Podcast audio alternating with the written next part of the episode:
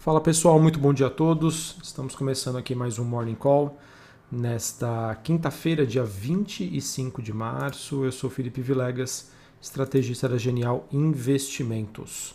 Bom pessoal, nesta manhã nós temos os futuros de ações nos Estados Unidos apresentando uma alta moderada, é, de acordo com a Bloomberg, impulsionada por avaliações mais otimistas de Washington sobre uma recuperação é, da maior economia do mundo, que é os Estados Unidos. Porém, é, esse movimento de recuperação é, acaba não envolvendo aí outras bolsas globais, as bolsas europeias, que acabam recuando é, nesta quinta-feira, ainda refletindo as preocupações com os bloqueios gerados por lá pela Covid-19. Infelizmente, pessoal, a pandemia acaba avançando em vários países da Europa, o que acaba sendo um ponto de atenção e que pode sim atrasar o processo de recuperação da economia global como um todo. Nos, nos, Estados Unidos também temos alguns sinais incipientes sobre um aumento do número de casos que merecem algum monitoramento. Mas, é, obviamente, não sou nenhum especialista na área de saúde, infectologia, mas eu acredito que por conta do processo de vacinação acelerado, é, eu acredito que esse essa, esses número de aumento de casos não devem é, aumentar. Pessoal, também acho válido acompanhar esse momento de maior fragilidade das bolsas chinesas, que vem apresentando quedas relevantes e acentuadas nas últimas semanas. Tá? Isso pode ser explicado por alguns motivos. Dentre, ele, uh, dentre eles, né, uma realização normal de lucros, o que acontece, é saudável de acontecer, é, maior interferência governamental em algumas empresas ou setores. É, já temos dados que, de que tanto a China quanto o Japão tem, é, digamos assim, dado uma parada no seu programa de recompras de ações nos mercados e a gente vê que esse momento acaba acontecendo uh, ante um ambiente em que investidores estão extremamente dependentes de atuações de bancos centrais ou governos para que esses uh, para que se mantenham os preços dos ativos de risco próximo das suas máximas. É, e a grande questão é, é o seguinte, né? Por que que os governos né, da China e do Japão aos poucos estão reduzindo as suas posições aos mercados de investimentos. É, eles estão pisando no freio, é, realmente eles estão numa situação fiscal bastante complicada.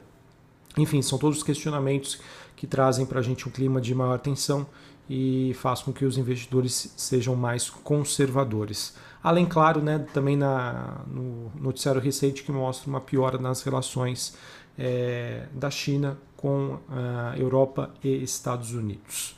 Bom, olhando para o desempenho das commodities, nós temos o petróleo caindo depois de uma alta de quase 6% ontem, que foi acabou sendo impulsionada é, pela notícia do, do, bloqueio do canal de Suez. É, neste momento nós temos rebocadores e escavadores que estão tentando desencalhar o navio, é, que, que acabou parando pelo terceiro dia o canal de Suez, que é considerado uma via de navegação bastante crítica para o comércio global. É, o canal de Suez, para quem não conhece, é um canal que liga os mares da Europa aos mares é, do Golfo, né? Ali da, também ele pode permitir espaço para uma comunicação com os países asiáticos. Então, é uma rota comercial global super importante. Metais caem na bolsa de Londres. Sobre a agenda do dia, pessoal, falando aqui, nós temos uma atenção voltada para os leilões dos títulos dos Estados Unidos com vencimento para sete anos, é, já que a fraca demanda por este vencimento é, na venda do mês passado acabou ajudando aí a desencadear uma venda global uh, do título da dívida do governo americano e ações sensíveis às taxas de juros. Tá? Um dos motivos que corroborou para esse movimento de alta dos rendimentos por lá e que vem, digamos assim, assustando bastante o investidor nas últimas semanas, foi a falta de liquidez, a falta de demanda. Por isso, agora que os leilões de títulos da dívida dos Estados Unidos é, são eventos que estão sendo monitorados de perto pelo mercado. Neste momento, nós temos uma apreciação dos rendimentos é, nos vencimentos médios e mais longos, de 5, 7, 10 e 30 anos, e uma queda nos vencimentos mais curtos. Além disso, às 9h30 da manhã, pessoal, os Estados Unidos divulgam seus dados do PIB anualizado e também os pedidos iniciais de seguro-desemprego. É, vale reforçar aqui que o Banco Central americano ele tem duas metas, né? o controle de inflação e o pleno emprego. é, esses dois pilares poderiam mudar a política de atuação do Fed, que hoje é, se dá de uma política estimulativa. Tá? Por isso é muito importante a gente acompanhar os, é, a situação do mercado de trabalho americano, porque é uma das ancoragens que, que o Fed utiliza como argumento para manter é, os atuais planos né, de taxas de juros baixas e também de incentivo aos mercados. Uh, pessoal, em linhas gerais, então, nós temos um dia de poucas novidades relevantes no cenário, em que acredito que o monitoramento né, das últimas tendências, como também o movimento do dólar, será um ponto importante para essa quinta-feira, além, claro, né, da, da, da agenda do dia uh, e também como os mercados vão se comportar ao noticiário de Covid-19. É, eu comentei do dólar, pessoal, porque o dólar index, né, que seria o DXY, é o dólar frente a uma cesta global de moedas, já tem mostrado um sinal de, de força, né, de recuperação do seu movimento. E por que, que eu estou chamando a atenção do dólar? Um, dólar alto, pessoal, pode fazer com que o mercado reveja uh, um dos temas, uma das narrativas para 2021, que é um ambiente de dólar fraco e commodities mais fortes. Ora, se nós temos agora, por uma dúvida é, da percepção do investidor em relação ao cenário de 2021, e que faz com que eu mesmo busque por segurança e essa segurança é, está sendo encontrada no dólar, essa tese de commodities pode ter uma pausa, pode ter uma acomodação, tá? até que o investidor se sinta mais confortável em prosseguir é, mediante as narrativas iniciais para este ano. Aqui no Brasil, pessoal, a gente segue infelizmente com um ambiente institucional bastante fragilizado. Ontem, o presidente da Câmara é, proferiu um discurso bastante duro e crítico direcionado ao executivo. É, essa postura, por um lado, ela pode ajudar o país a encontrar um caminho mais comum, né? por outro, pode tensionar ainda mais a relação entre os poderes. Tá? Então, realmente, a gente está numa situação bastante frágil.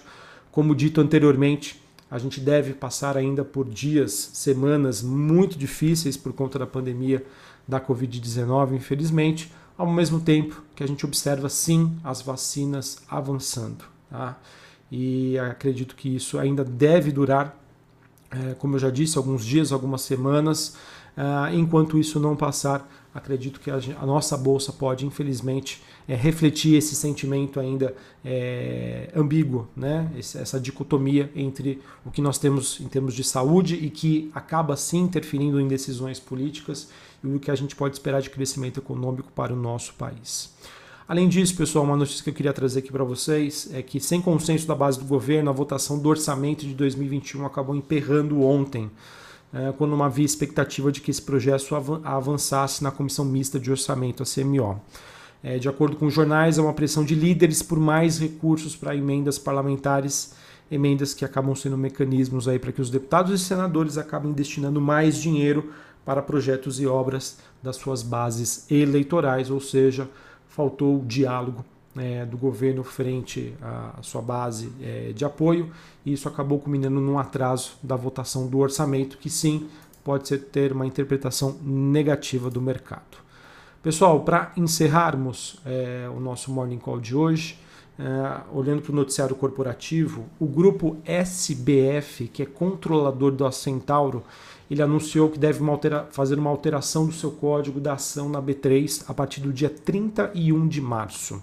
O ticker hoje da Centauro é CNTO3 e será alterado para C, é, perdão, SBFG3. É, da mesma forma, o nome da empresa é, no pregão deixa de ser Centauro e passa a ser Grupo SBF. Tá, eu vejo que isso acho que não, não muda em nada em termos de fundamento, é mais é, um, com um caráter informativo para quem é acionista da ação.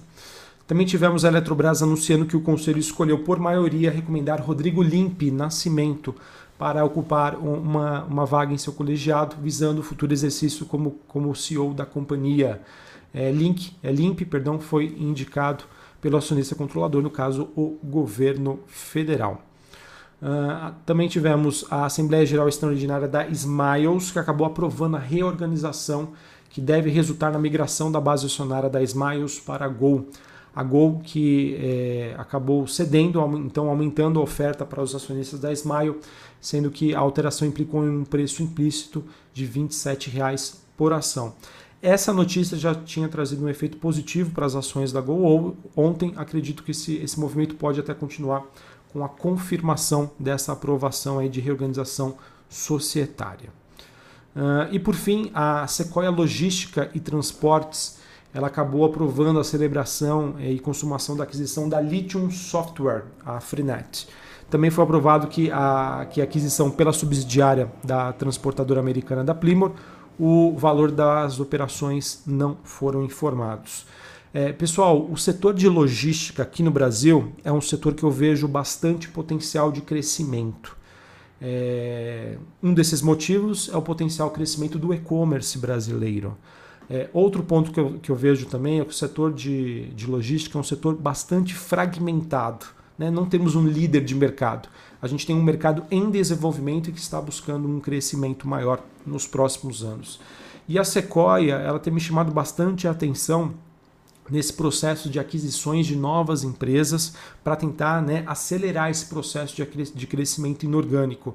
Então, realmente, assim, tem me chamado bastante a atenção todos os anúncios que foram feitos ela que deve fazer também uma nova captação de recursos para potencializar ainda mais esse potencial. Enfim, é uma empresa que tem me chamado bastante atenção. Não somente ela, mas como todo o setor. Nós temos a Simpar, nós temos a Vamos, nós temos a Log, que faz administração de galpões logísticos. Todas essas empresas dentro aí da cadeia do e-commerce e com o objetivo de melhorar né, um dos gaps que a gente tem aqui no Brasil, que é a questão da logística. Beleza? Então, pessoal, acho que é isso que eu tinha para trazer para vocês. Vamos monitorar a agenda do dia, né, os dados de emprego lá nos Estados Unidos, os leilões da dívida americana, né, do convencimento para sete anos, e vamos acompanhar o DXY, motorista dos ativos de risco, que se tiver um movimento mais forte, uma aceleração, pode colocar em xeque aí uma das narrativas para 2021, que é de um ambiente de dólar fraco e commodities mais fortes. Um abraço a todos, até mais.